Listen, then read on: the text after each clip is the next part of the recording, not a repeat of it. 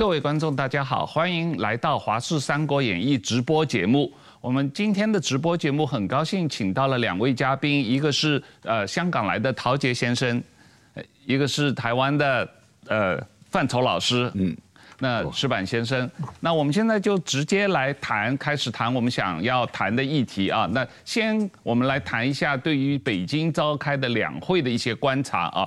那这个呃，两位请教两位啊，先陶陶先生，这个李克强这一次算是最后一次总理的政府工作报告，但是是史上。最短的一个政府工作报告啊，只有一个小时，那基本上就讲了一些大话空话啊。那但是呃，事后他有一个录影在网上流传了很多，就是他跟这个国务院的几百个呃工作人员的这个合影啊，然后他就讲什么呃人在做天在看啊。那网上有很多解读，陶先生你自己对这个事情怎么看？因为李克强总理呢，呃，最近这一两年呢，他呃表现出两套的这个呃话语的论述的风格。第一就是在这个两会这种发表政府工作报告，那你都看得出他这个表情啊、姿态呀、啊、这个腔调，跟他在基层啊会见这种老百姓啊，或者是前两天在国务院里面见的各个部门的这些呃呃干部啊，或者他的部下是不一样的。那他很呃着意的来展示人性的一面，跟党性跟这个工作方面的这个呃呃两个不同的风格，所以这个政政府工作报告它是最后一次，虽然它是非常的官方，但是已经在最大的程度上，比说了真话，啊，比方讲，他说这个不少企业个体工商户今年遇到特殊的困难，啊，这里头就是说就话里有话，他是替。企业跟工商户来说话，啊，遇到特殊的困难，这个什么叫特殊的困难？那里面大陆的很多人就是心里都懂了。嗯，然后呢，他就说这个，呃呃，这个动态清零的问题啊，他没有说啊，像以前如果是毛泽东跟周恩来的关系，第一段你就是说过去一年啊，那么我们党和政府在伟大领袖某某某的亲自部署、亲自指挥之下。啊，从一个胜利走取得另一个胜利，是。这一套不见得没讲，嗯、所以呢，我不觉得非常的假大空，是不是？嗯，而且他很多个段落都讲了这个数字，讲了呃实际的困难啊，然后呢啊就是说呃对呃这一年的这个期望就是经济增长就希望达到百分之五，那等于就是把啊这个啊明年这个期望就给了交给下一任就是李强了。是吧？嗯，这个呢，其实你联系到他在这个跟国务院这些人啊，他这个同事说，就是说啊，我已经无能为力了，我已经尽全力了，以后就看你们的了，啊，那呃，从网络上一些消息就是说，他到跟这些啊一些部门的这些官员说啊，拜托你们了，以后就拜托你们了，哎呀，这个就是。有一点的呃天鹅之歌的这个味道，所以最弱的总理嘛，那个就就是这样嘛。那反而他现在这两年把这些话说的这么坦率啊，说的这个呃这么这么直白啊，什么六亿人这每个月一千块，这个全世界都记得，这就留下历史最弱的声音，也是最强的声音了啊。所以这个回响一直会在啊，今后十年。啊，这个中国经济史的长廊上回荡，那么以后就管不着了啊！等于六一十十四以后，就我死后不管这个洪水滔天了。其实那个这个不是六一十四啊，然后是这个中国是不是在六一十五跟六一十六这个交替交替时呃期呢？啊，当然不富裕，但是现在开支这么大啊，这个他也没有提什么“一带一路”这些，你知道吧？你作为一个总理，你你是一个。全国的一个账务的总管家，这个储备钱到哪去了？他只是讲这个国内过去这一年，由于人人众所周知的原因，啊，就是什么动态清零啊什么，他明显是不不赞成的，是吧？所以呢，在最大的程度上已经说出了这个问题啊是很难解决的。嗯嗯。范老师，这个呃，在你讲之回答之前啊，我我先这个呃提醒一下我们线上的观众，大家可以呃留言提问题啊，在我们线上提问题。那范老师，我我我知道你前一段时间来上我们的节目，专门谈到了中共的财政问题嘛啊。那这一次这个李克强的政府工作报告也提到，中共实际上今年。中央政府的财政还是有百分之三的 GDP 的赤字嘛啊，那实际上二零二二年要严重的多了啊，呃，中国所有的省市自治区都是呃财政赤字啊，但是即使在这种情况下，中国的今年的国防预算还是高达一点五兆人民币啊，一点五兆人民币，这只是中共公布的国防预算，还有很多隐性的国防预算嘛啊，那你。在去年 GDP 只增长百分之三的情况下，假设它是真的啊，百分之三的增长情况下，你把国防预算增长百分之七点二啊，这是很高的增长啊。嗯嗯，你怎么看，范老师对这个财政情况或者李克强的这个这次报告？这个因为呃，两会刚刚才过去嘛，我们就是我先讲一个。简单的一种历史定位好了啊，因为呃嗯，我一直觉得这一次的两会就是中华人民共和国的最后一年，就是中华人民共和国已经结束了。是啊，我这个话当然讲的讲的是啊，不是学术的严谨的看法嘛啊，但是这是一个比喻，大家啊，就是。二零二三年是中华帝国的开国元年，哦，那从这个大历史的脉络来看呢，我们再来评价李克强啊、习近平啊这一类的哦。那李克强呢，那如同刚才陶先生所说的，这个他是历任我们有记忆以来的总理里面最弱的一个，但是呢，也是其实也是最。应该是最现代化的一个，因为他是北大政科毕业，而且我有一个还算好的朋友哦，啊，他跟李克强在北大是住上下铺的，那么他的记忆里面呢，李克强是如此的好学，而且每一天早上。会到广场上，因为要练英文嘛。到学校的广场上，他练什么英文？他背什么哈？他背什么林肯的演讲词，背美国宪法，这倒背如流，是一个头脑极聪明的人。所以当时他上来做，原来是说他有可能做这个总书记嘛，但是后来被习这一派反正就是不阴错阳差的斗倒了，变成了总理。但是大家对他依然这个啊。呃抱以很大的期望，那么，呃，但是在中共的这个体制下，所以我就就是说，这是没有经历过的人，你不知道说，这就是一个怎么如何没有人性的体制哈。从政治斗争上来讲，它像一部绞肉机，就是说你是全身进去这个，所以中国有一句话嘛，因为简体字里面那个。呃，松散的松跟那个松树的松是同一个字嘛，所以有一有人就是讲一句这个开玩笑话，就是说这个就是中共这个体制就是武松进去，武松打虎啊，武松进去，肉松出来，那你出来就是肉松。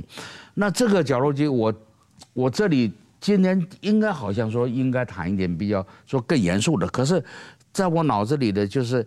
呃，比如说我有一个呃，我的大学同学啊，现在当然也是台湾人，他在台湾做到不错的位置，他就跟我讲述，他说他几年前因为台湾有，因为他在中国有一个朋友就是被逮下去，被逮了啊，那他正好有机会那次团去拜访，跟李克强对谈，他说。他抱很大的希望，就是说他要向李克强为他这位朋友求情，你知道？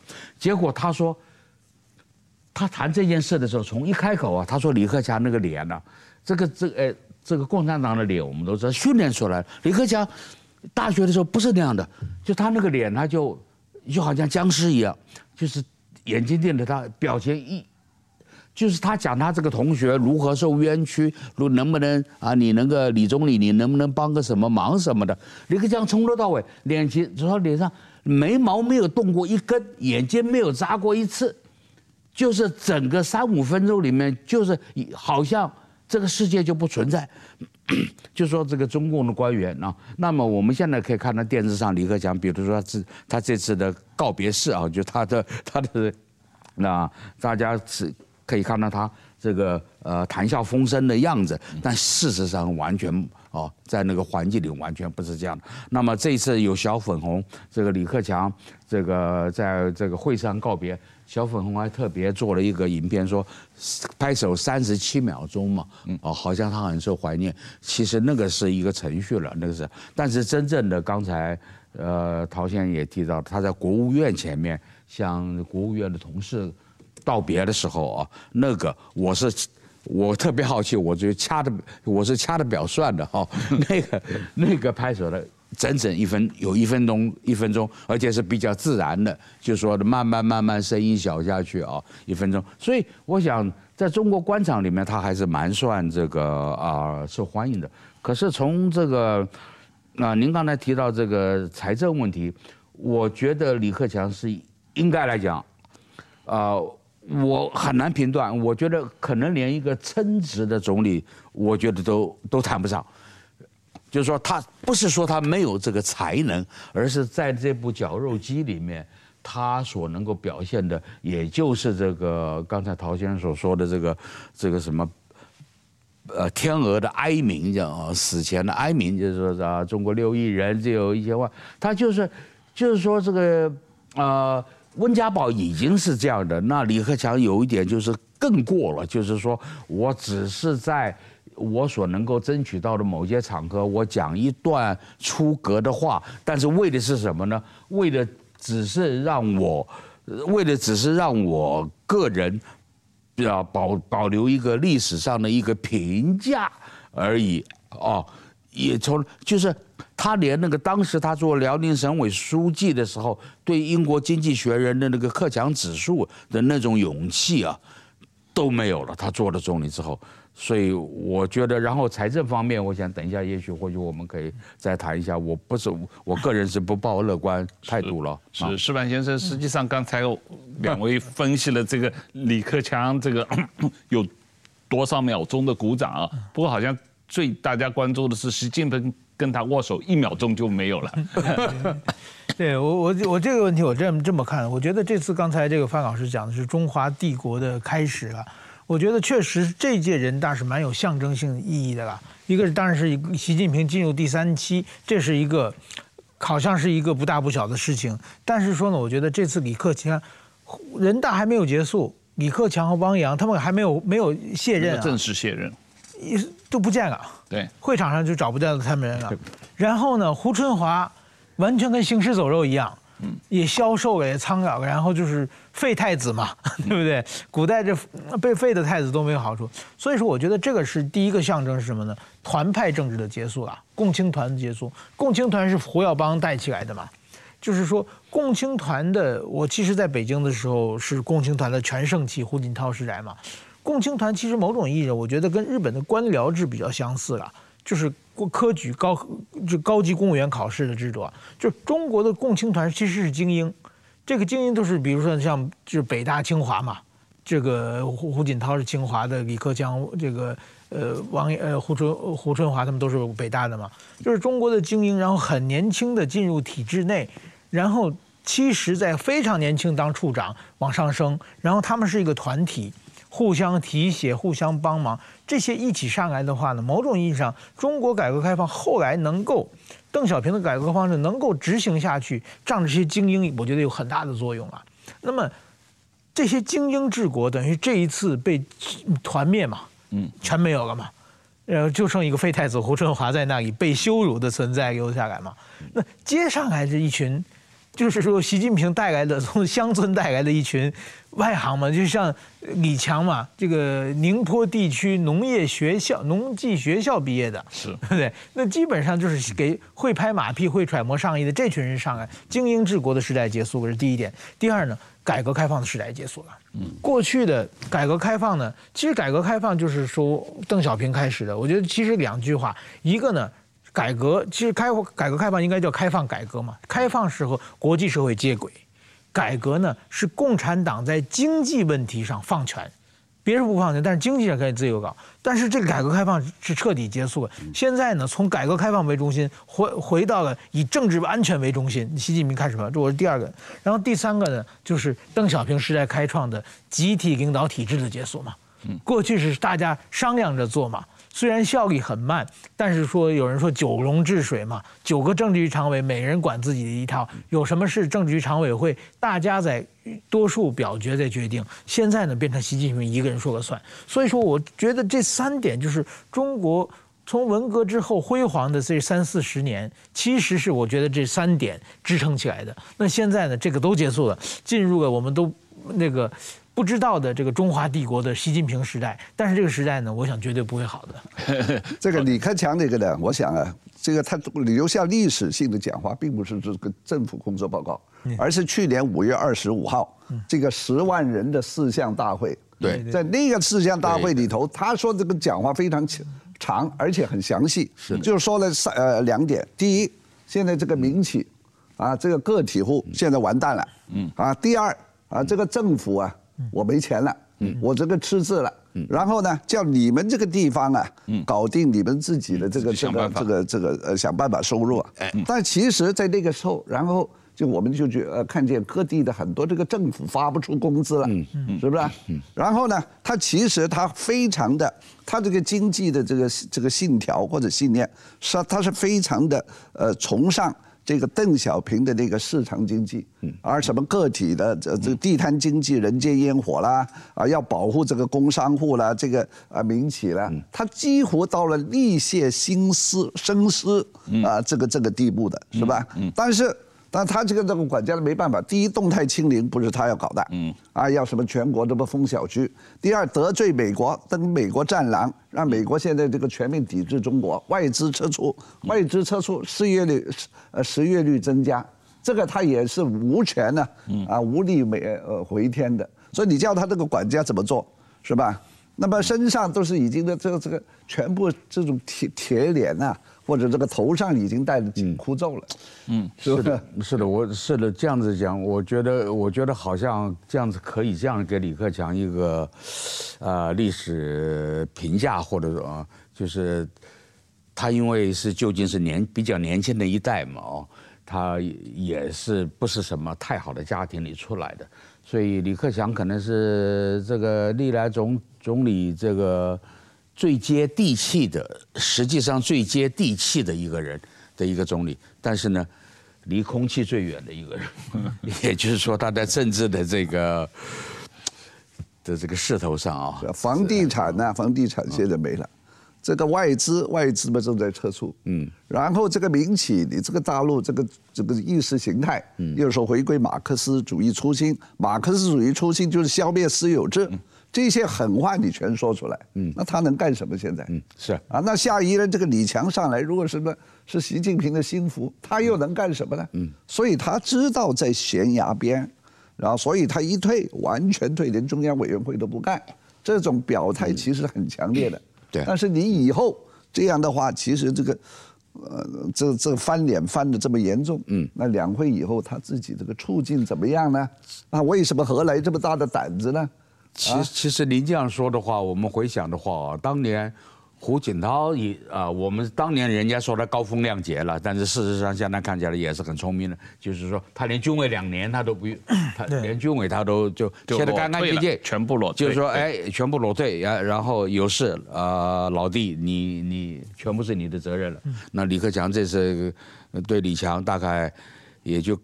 刻意，他就刻意的把他的那个“克”那个字拿掉了，就是 李强，你就是 李克强啊。接下来的事情就是你就别别赖我了，你再也赖不到我了，哎，你就我我不给你当帮凶了，哎，我就退下来了。是，但但是说，我我这个想到一个更更古老的故事啊，是当年刘少奇和毛泽东。据说我看过一个资料，是刘少奇当时呢，就是他被打倒了，实在不行啊，他跟毛泽东去辞行的时候呢，他说那个不行，我就回湖南的老家跟光美一起种地。对。然后据说毛泽东脸色特别难看，是什么呢？这句话有人分析说，毛泽东因为这句话起个杀心了，就是说，你如果留在我身边，天天喊着拥护毛主席万岁，嗯，这个我还可以留着你。你回去种地，你就对我心存不满嘛。而且你这个名声身份，你回去种地，别人让你种地嘛，对不对？一定有人可能拥戴你嘛。所以，所以，所以这个我们是不是？我觉得这个大家都应该开，真的应该怀疑这个呃历史传说里面的一些故事，比如说什么陶渊明呢？啊，还可以采竹东采菊东篱下，哦，这个可以那么悠闲的，这个能够能够要那么悠闲的退位。恐怕也得要是一个好的时代吧，一个盛世。而且陶渊明是小官，他那个官没没人，对对对，是是，呃，这个呃呃，这个线上的观众，大家可以这个呃留言啊，在我们的 YouTube 上面留言。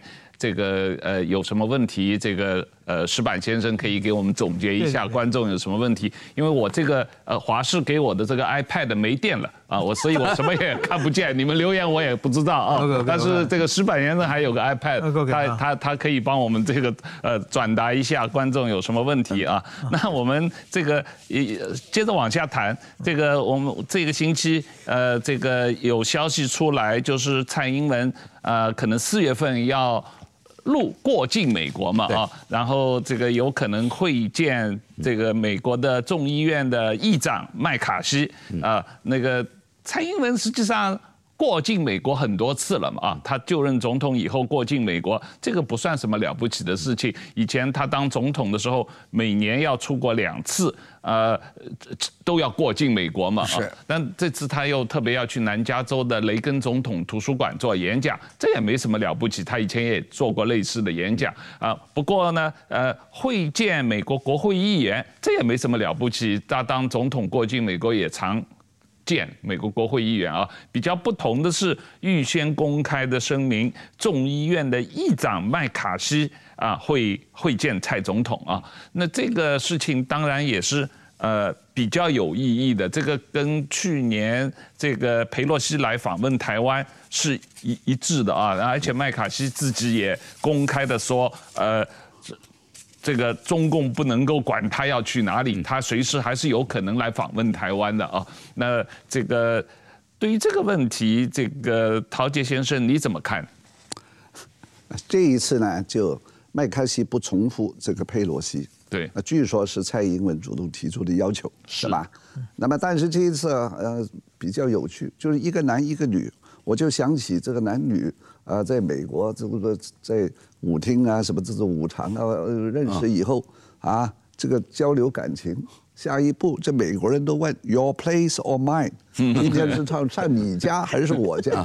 本来呢，这男方要上女方的家，现在女方说啊不好，我这个我们还是第一次吧，对不对？一回生两回熟，不如我上你家啊，喝杯咖啡好了，好吗？是吧？这个这个有一个有一种。有一种很特殊的这么一种 chemistry 啊，然后你上他家是中间落寞，那么麦卡锡从华盛顿飞到加州，那么蔡英文从台北飞到加州，就好像牛郎牛郎织女啊，这个鹊桥之会 也是中间落寞，然后在中间见面，这个象征意义其实不下于佩洛西这个飞机。飞到台湾来见，我完全同意这个，我完全有一种浪漫的色彩。我不是很确定，我同意，因为 因为这个他去南加州雷根图书馆演讲嘛，那个呃麦卡锡自己是南加州当地的议员哦，所以他等于是某种意义上他去去拜访麦卡锡的家里，去麦卡锡去你家了，去你家了，去你家了，那更亲密了，是他家乡啊，而且麦卡锡对吧？不是不只是议长啊。他是美国权力榜第三号人物啊，对，他是仅次于副总统的。是，你从这个架构上，这个挑衅、这个打脸这个意义啊，绝对不下于佩洛西，而且他伏笔已经埋了。他说这一次大家是 warm up 热身，热身，先有后婚。啊，那么婚前怎么怎么这种行为，下次总统大选以后他再来，肯定。这一次，这一次呢，我的我的感觉是杀机腾腾哦，这个杀气比麦肯锡要直接来台湾还要凶。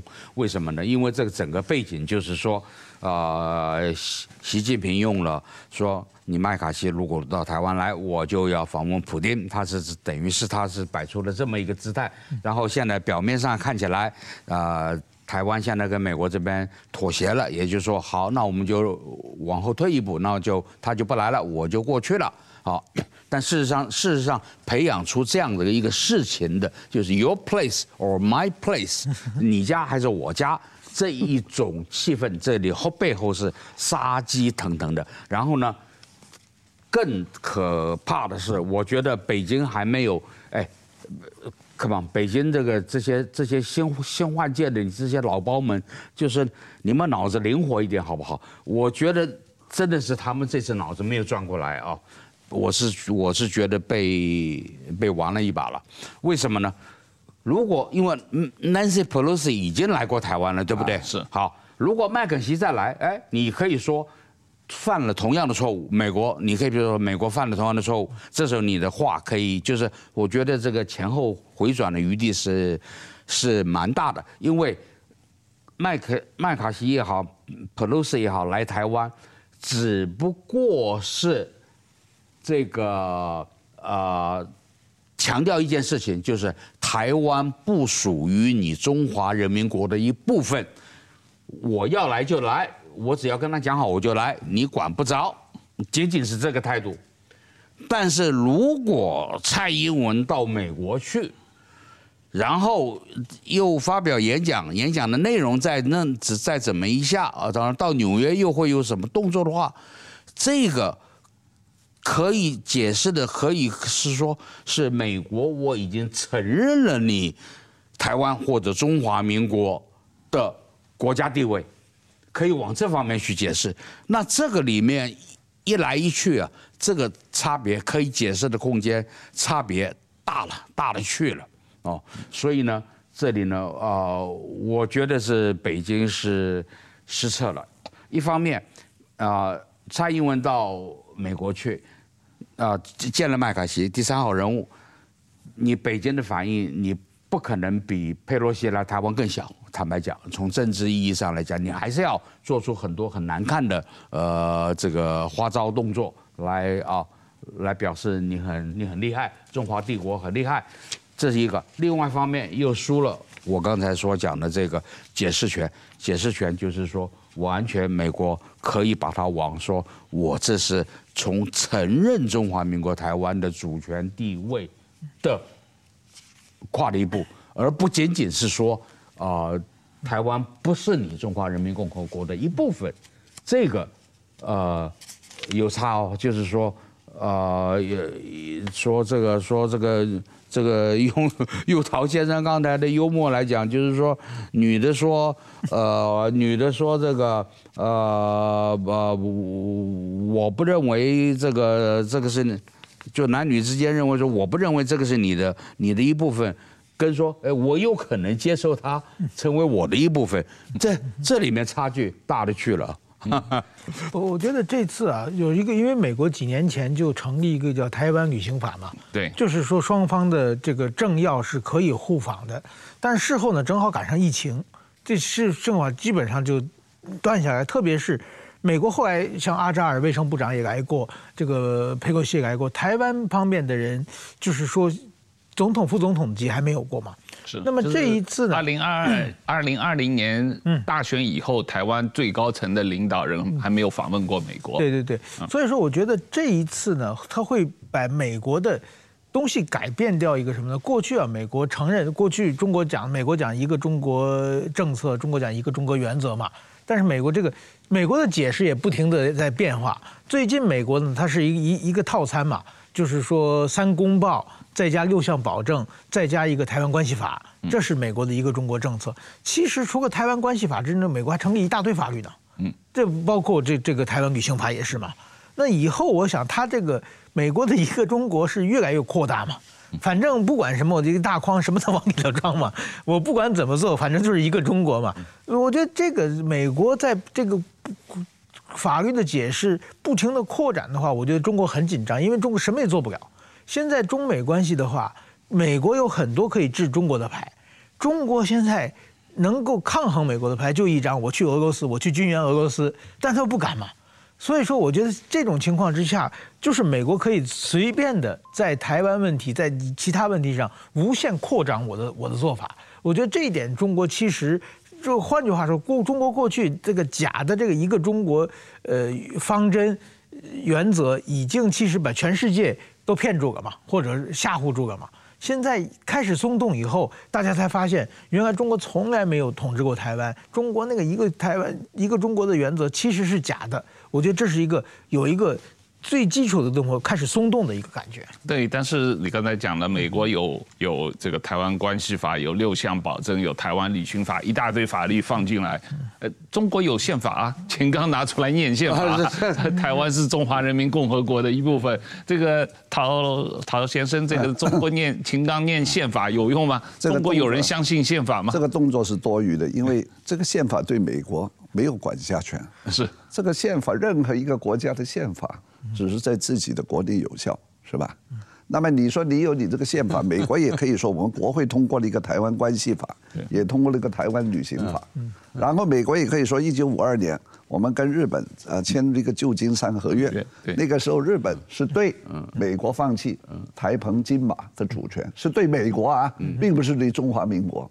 啊，那美国可以啊，一直把这种啊这种条约啦，什么什么这个宪法拿出来，是吧？那么是各说各话，是吧？所以呢，秦刚要把这个中国宪法拿在手上，就显示出他其实没有什么牌好打。啊，你现在去普京，现在人家麦卡锡不来了，那你还去不去？啊，然后现在美国跟欧盟狠话也说出来了，不准把这个呃不准对这个呃俄罗斯提供军军事援助。那么其实，嗯，那么中方也说了，我们不会，啊，不会呢，听其言，观其行。现在连德国跟你中国这么友好的，都说你你对这俄罗斯，呃，对这这提供武器啊，德国不能接受。为什么呢？因为这个乌克兰在在他的这个家门口，是吧？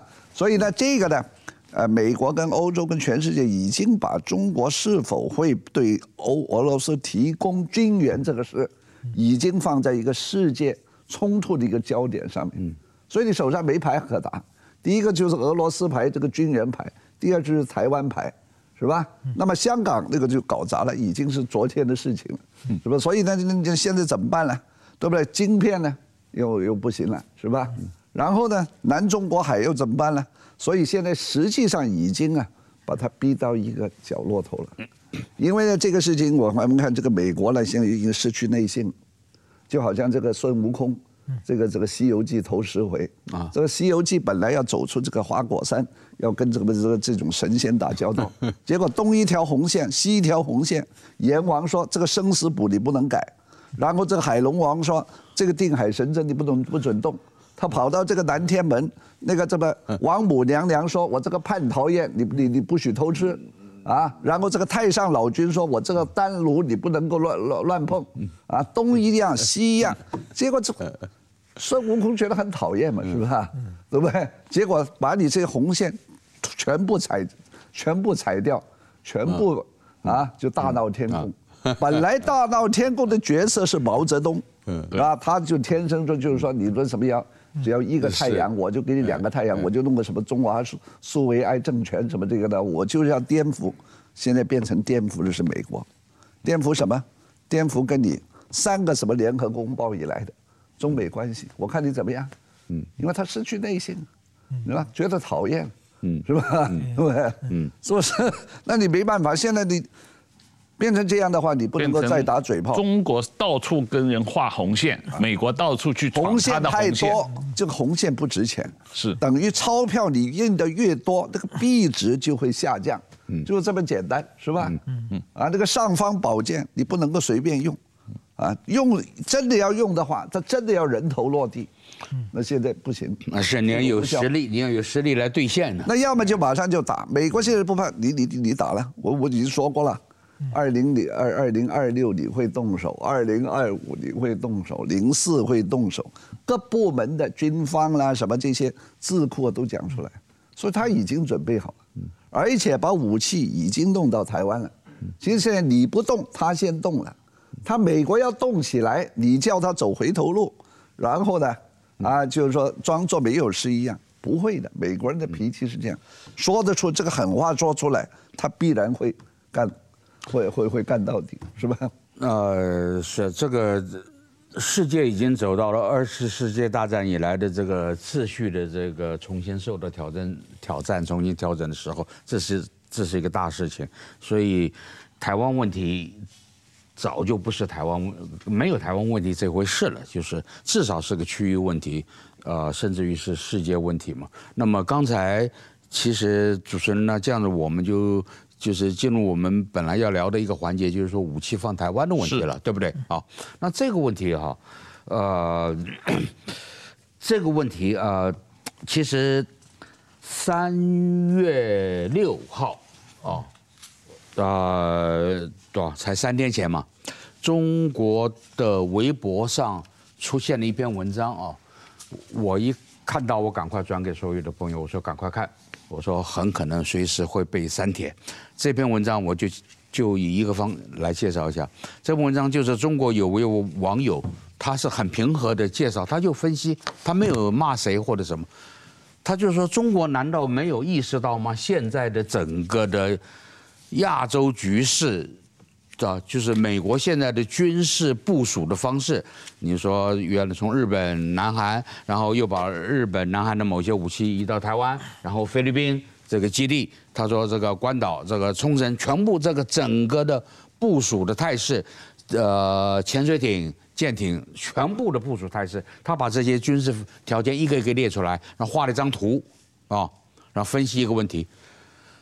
他说：难道北京没有意识到？如果我们动手，就是我们中国动手，或者我们北京动手，主战场是在中国本土吗？他说：“台湾这么近，冲绳这么近，难道美国会允许你的导弹起飞，啊，不在第一时间拦截吗？也就是说。”你知道，各位知道导弹有这个上升期的拦截，还有平行期的拦截，还有下坠期的拦截。那越往后面，越往后段，就速度越快，就越难拦截嘛。他说美国人会笨到，等到说你到那个要往下掉的时候，那个时候才才来拦截吗？哦，他说美，他说美国的做法一定就是你的导弹在起飞的前段，但是起飞前段他用。制导导弹打你这个导弹是很难的，嗯，他说那很简单嘛，就是空中的小型类似核武器的东西，就是在你导弹起飞的时候就发射了，然后在你的前方，他不用准，他在你的前方就是就把你给干掉了。那么他说，难道中国没有意识到这种可能性吗？他说：“那你发一千颗，你你发一百颗飞弹，那人家就一百颗来这样对付你。那到时候爆炸地点，就飞弹的拦截跟爆炸地点，全部是在我们中国的自己的领土上。”他说：“战争不会在台海上空或者南海上空，战争就会在中国本土上空。”他唯一意识到，好像十年前有个叫朱成虎，是不是？对对对，嗯，他说这个中国宁愿牺牲以呃西安以东以哎半个嗯中国，也要把这个核导弹炸掉啊，弄掉你这个洛杉矶。他唯一这个意思是说，哎，说了这么一句。您刚才提到的这个，最近这几年好像没有看看到任何大陆的智库啊什么哎这样说，嗯，我认为他没有意识到，嗯，这几年都是向外的，哎。啊，这个 outward looking，哎，啊，什么什么把那个美美国什么什么和，这个什么和呃，这个这个航空母母舰啊，嗯，啊，把它下饺子啦什么，他着眼于台海，着眼于这个呃西太平洋，嗯，啊，他没有想到这个美国一动手的话，嗯，知道吧？进攻是最好的防卫。不过这个也不适于在今天这个谈论的太多，是吧？这个比较敏感，是吧？但是呢，但但是美国要把这些武器存到台湾，这个是一个很……你不是说台湾是火药库吗？我现在就把它弄成个火药库给你看。必须存在台，必须存在台湾的，这个是。这个现就是说，以前大家不去注意、不去谈，或者觉得太敏感，但现在形势已经走到这个地步。也就是说，现在我想国际上的大。大部分的形势，包括台湾内部很多判断，也都认为说登陆是很难的嘛。那登陆很难，但是他如果还要还要有恶意的动作的话，那就那是封锁了嘛。所以我觉得，我觉得台湾人呢，因为这个节目主要是给台湾听众听的，我觉得我们的听众应该要对战争开战这件事情那个层次啊要要开始了解多一点的层次的。因为过去台湾这个在谈这个开不开战，我都好像在谈股票一样，说哎。下你看，你看下个礼拜会不会涨啊？下个礼拜会不会跌啊？都这么的天真无知、白纸，你知道？那我们知道决定股市的这个涨跌是有千百种因素，对不对？啊，那专家的分析就要从各种因素分析。那台湾的这个这个菜场买买菜的这个这个老。老老太太就不会，他就很简单的问，哎，你看股市，他问那个财经专家，你看股市上股市的台湾怎么能能拿这种？哎，会不会打？会不会打过来啊？呃呃，不会，有些人就说会，有些人说不会，就都是很简单的理由。然后这个。这个这个这个这社会大众就凭着这个很简单的理由，就在那边瞎苍蝇一样。我觉得台湾要脱离这个状况了，你要对战争多一点理解。比如说，可能是他可能战机扰台是一种方式，飞弹飞越是一种方式，飞弹真正的射击是一种方式，然后封锁是一种方式，封锁东边还是西边，东北边还是南边，这些都是不同的方式。那美国是已经全方位的，美国跟日本还有非，现在现在加上澳洲啊什么，现在。已经是全方位的这个这个想到了。啊，只有台湾社会自己很简单的还在想说，呃，股票会不会涨，会不会跌，就是会不会打的意思了，就还在用这么简单的模式看问题，不行了，我们要从比较稍微有一点专业的，所以我是常常去年开始我就在问一个问题，这问题问出来有一点难听，但是呢，呃，国防部也不高兴，啊，我就说，国防部的陈时中在哪里？就是当疫情发生的时候，卫福部哈，你不管他做的好做的坏，他至少有派出一个人叫做陈时中在那边跟你，哎，让让让人民知道这个进度，知道这个复杂度，知道慢慢教育。嗯，那国防部，我们国防部的陈时中在哪里？因为这个呢，应该开始要有台湾进入民主时代的一种逆反心理啊。六七十年代两蒋的时候，就天天讲。啊，要举报匪谍，中共要打过来了，我们要反攻这个呃大陆，天天讲了，那个时候的神经绷得太紧了。然后你开放民主自由的话，然后一下子就松下来了。嗯，这个是全世界的左翼的政府啊，啊，这个管制社会的通病。嗯，下一代有时候他尤尤其是享受了这么三十年这个富裕。嗯，啊，这个暖风熏得游人醉，只把杭州。到做汴州，对了啊，那个南宋的时候，你住在杭州里头卖，呃，卖丝绸的、卖龙井的这些人小贩，也没有想到有一天，很快啊，这个金人就会打过来的啊。那南呃这个南宋过两年就灭灭掉了，这个蒙古人呢 啊就把你给给给给给端端了。只有这些，啊上层的少数人，嗯，而且现在这个民主的政府。在意识上觉得，啊，什么加强军事心防啦，啊，要要服兵役啊，好像是拿拉丁美洲右翼军事强权的那种社会才会发生。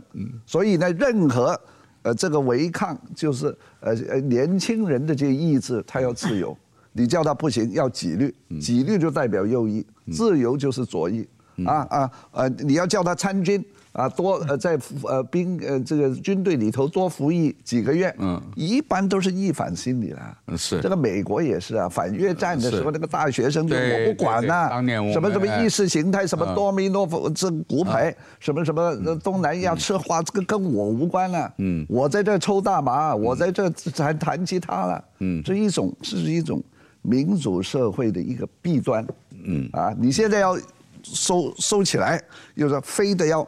啊，你要加强加强这个军事新防，不是这个时代。是啊，所以陶先生，我我我我过去我意识不同，我常说，我说台湾人是比香港人还要运气好呢，因为台湾现在还活着的人哦，中间大概有百分之九十八的人没有见过战争，没有逃过难，他们有什么听什么亲戚来逃？香港本来也是，香港人至少本来也是，直到两年前，哇，忽然是这个样子。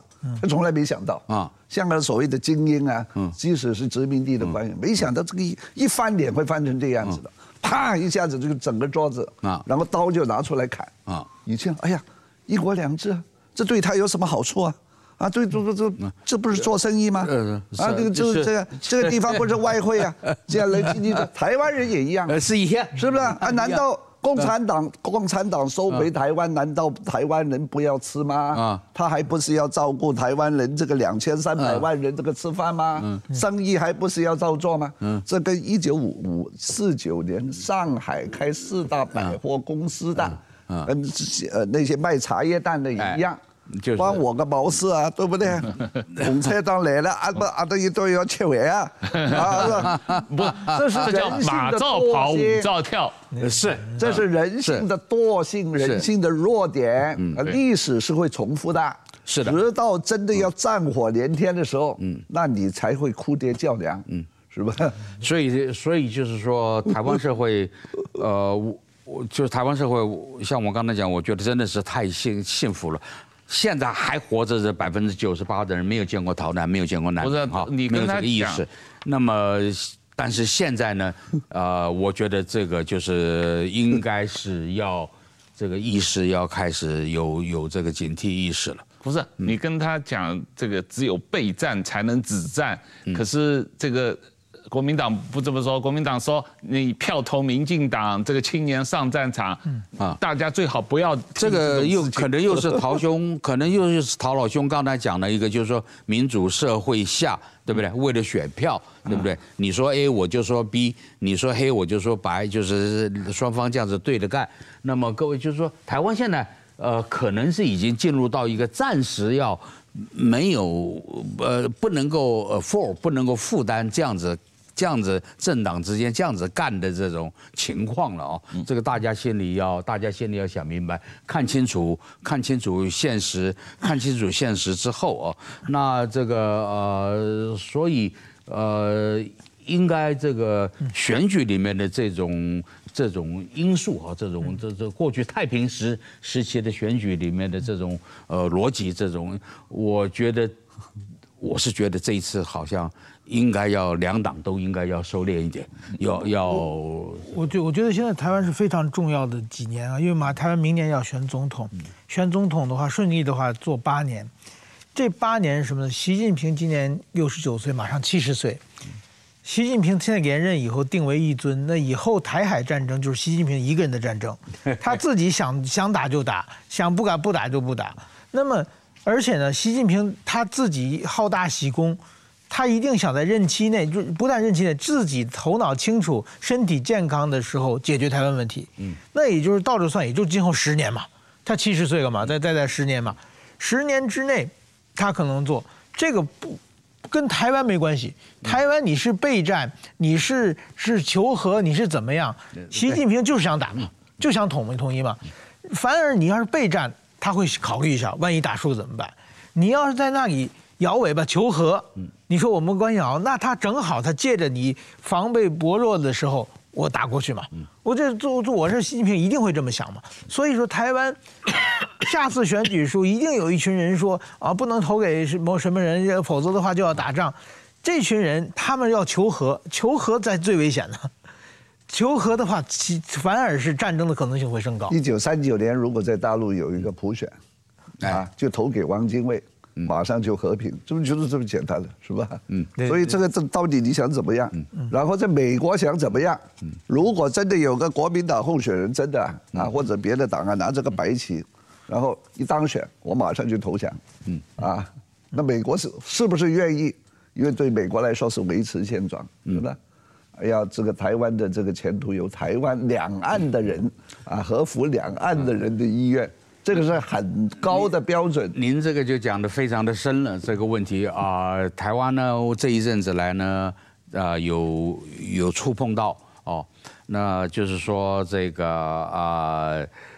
呃，过去我谈说台湾是战一次还是战两次的问题，那现在已经这个问题呢，以前我说出来都是很犯怵的哈，但是现在已经在社会上已经开始看到有人讨论了，这个是可以谈的问题了，而且是必须谈的问题了。就是说，呃，很简单道理，台湾是兵家必争之地，兵家必争之地就是谁都想要你，谁都谁都放不过你啊！你不要以为你自己可以呃相安无事桃花源。或者以为你自己表什么态就可以怎么样？喏，那么，那么你如果选错，选错了，不是选错了朋友，而是选错了敌人。你如果选错了敌人，啊，你就会被战两次，啊，至少两次。那么也就是说，呃，就好像啊，菲律宾当年嘛，对不对？日本战一次，呃，美国退了，美国退了，那这个，但是一定要打回来。四年后再再战一次嘛，就台湾是所谓的兵家必争之地嘛，所以台湾人要知道自己的这个地缘的这个处境，就好像一个人生下来可能有一些不足啊，不是每一个人生下来都是这个含着金汤匙的啊。美国人生下来啊，他这个美国生下来这个国家生下生下来含着金汤匙，台湾人生下来我可能有一些不足之处，我比较矮小。哦，我断一只腿，我我眼睛这个有一只不好，这个是必须接受的现实，必须面对。哦，那么你你要知道你是兵家必争之地，这是你的价值所在，也是你的这个哦必须要这个注意的这个缺点所在。那你要是啊选错了这个呃对手，选错了这个你站错了边，那么一边的啊把你拿下来，另外一边一定要拿回去，那你就天天等着历史上。只要地球没有出出现一个一个这个呃一体的秩序，你就等着被不同的边天天来觊觎，天天来看啊，天天挨打。好，所以台湾人自己要这个这一次是面临的是历史的关键的智慧的考验。嗯哦，我们。即使不谈什么高大上的理念，或者说啊什么，但是至少我们自己的这个呃安危、自己的生存，我们要总要想清楚吧。对，石板先生，你有什么观众的提问吗？观众现在已经超过了一千零八十一人了。我们上次直播好像五百人是最高的，这次翻了两倍了。啊，这个有一个呃观众说，习近平跟李克强说。呃，杠上了。习近平说：“呃，举头三尺有神明。”李克强说：“人在干，天在看，苍天有眼。”不，这两个都是无神论者，好像都是好像共产党其实这个宗教的信仰好像没没没不是，到底都是中国人。对，他这个基因就是中国人。这个潜意识里头，这个举头三尺有神明啊，什么苍天有眼啦，啊，除了毛泽东，毛泽东到最后看的那个。呃，地震看那个陨石雨，都相信这个是天线，啊，是吧？对对对。这个这个这个这个这这个还是还是还是还是邓小平还是邓小平实在一点啊，幽默一点，说这个哎呀，这些事情等到我将来等到我去见了马克思再说吧，哦，这个。还是半个还是半个无神论者，对不对？对对对对。这个现在看来，这个李克强跟习近平都不行。马马克思是西方来的，是这个外国人不能够对中国事情说三道四。对，嗯。啊，我看看一看，还有还有什么？啊，大家欢迎大家来留言啊，我们这个。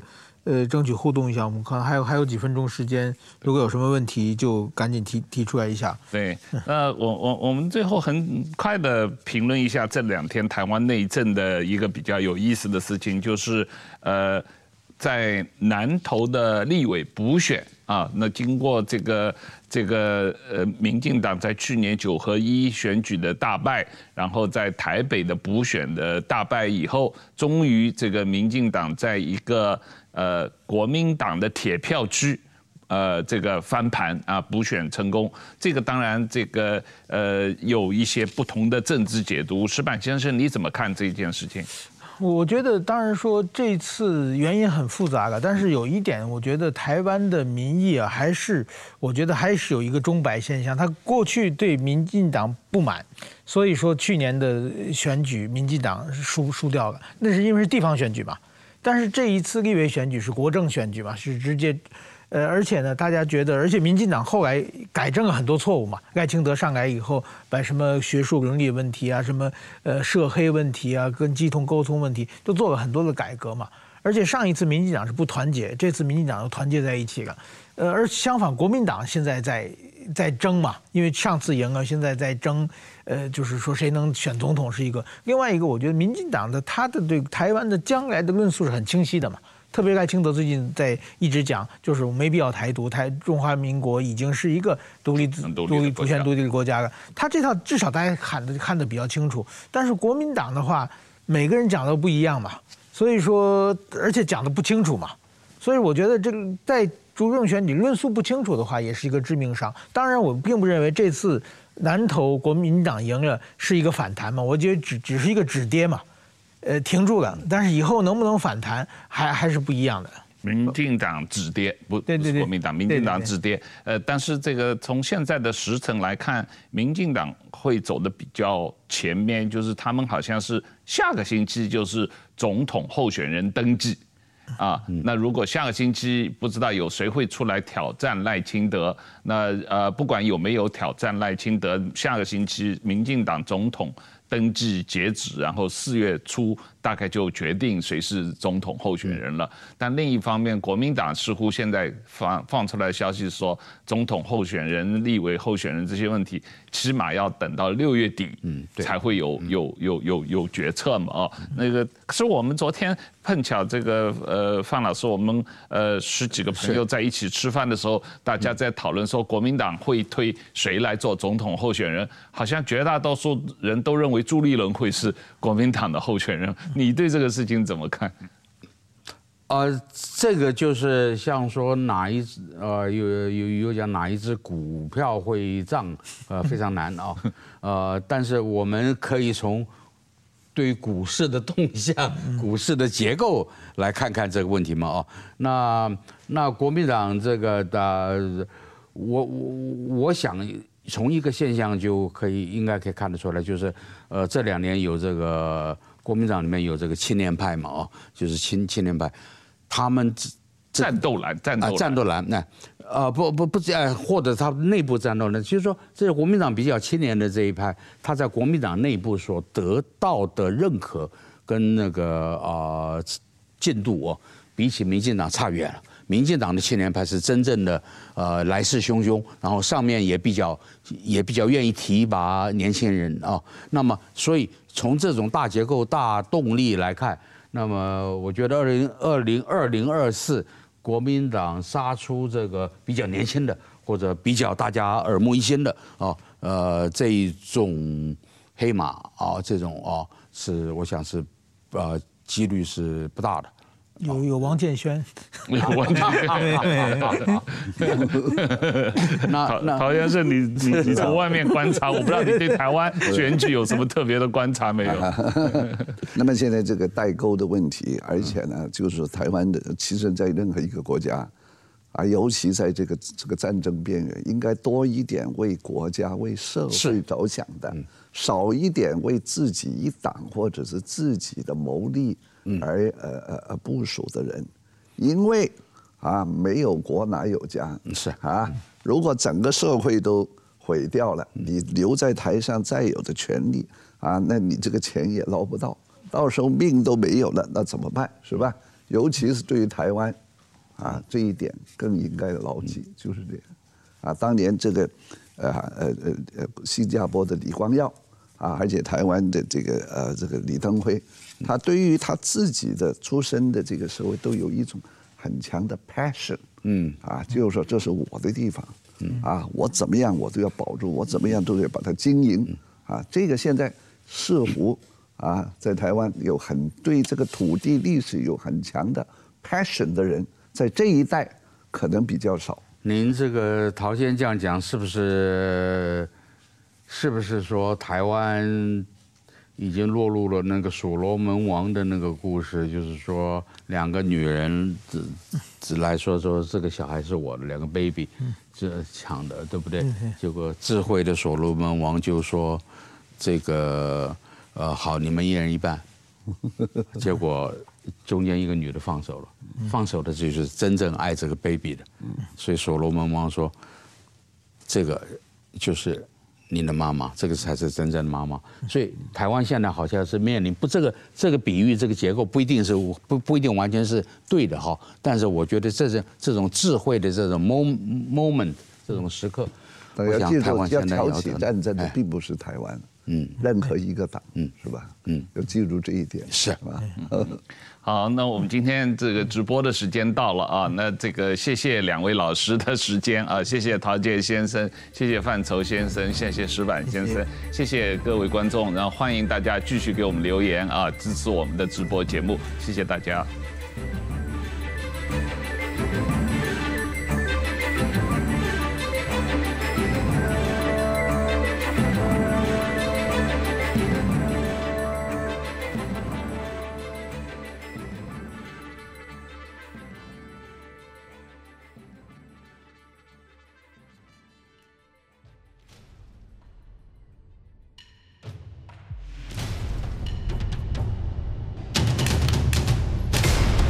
三国演义》广邀各路专家学者，带您一起厘清事局，深度、理性、知识性、独一无二的《三国演义》。